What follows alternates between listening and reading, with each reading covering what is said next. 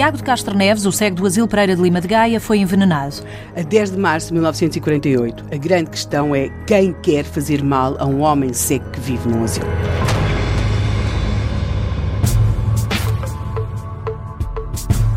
Os pastéis do cego.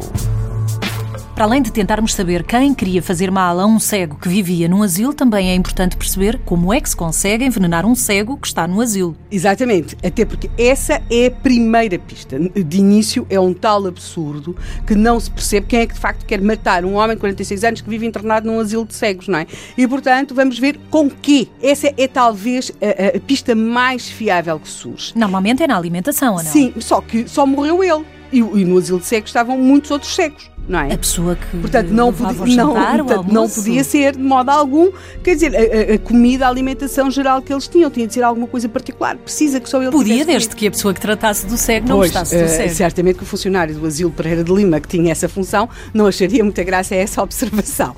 que é claro que não, certamente não foi excluída. Não, chega-se rapidamente a um embrulho.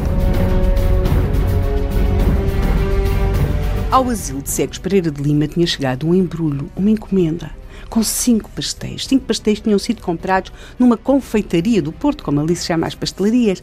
E então, esses cinco pastéis eram particularmente do agrado de Tiago Castro Neves e come logo. Há alguma hesitação se terá comido dois, três, dois e meio. Na verdade, ele come. E pouco depois de os ter comido, começa a sentir-se muitíssimo mal, apresentando os tais sinais de, de, um, de, um, de um, envenenamento gravíssimo, uma, uma, morte dolorosíssima, uma agonia profunda. O veneno estava nos pastéis, Estava. Então. Mas, note-se que não foi só Tiago Castro Neves que comeu os pastéis, eles eram cinco.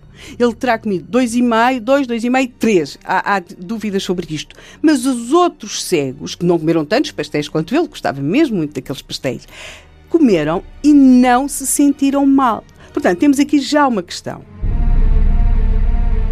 O veneno estava de facto nos pastéis? A resposta é: o veneno estava nos pastéis, mas não estava em todos. E quem é que teria enviado os pastéis? E, exatamente, Tiago Castro Neves, de facto, come os que têm veneno. De facto, o veneno não se vê, mas acaba por se sentir. Foi uma questão de azar Sim, terá sido uma questão de azar, mas, mas isto é só a primeira parte do enigma, não é? Alguns dos pastéis tinham venenos. Entre esses pastéis que tinham veneno, Tiago Castro Neves comeu, não se sabe quantos é que tinham veneno. Os pastéis eram cinco, ele comeu dois, dois e meio, três, só um é que tinha, dois é que tinha, não se sabe, mas a dose foi suficiente para causar aquela morte terrível. Quem é que fez Alguém isto? ligado a para Tiago Castro Neves? isto, para isto, temos de perceber o que é que esse embrulho continha além dos pastéis? E era? Continha um destinatário, que não era Tiago Castro Neves, mas sim um outro dos asilados, chamado António Monteiro.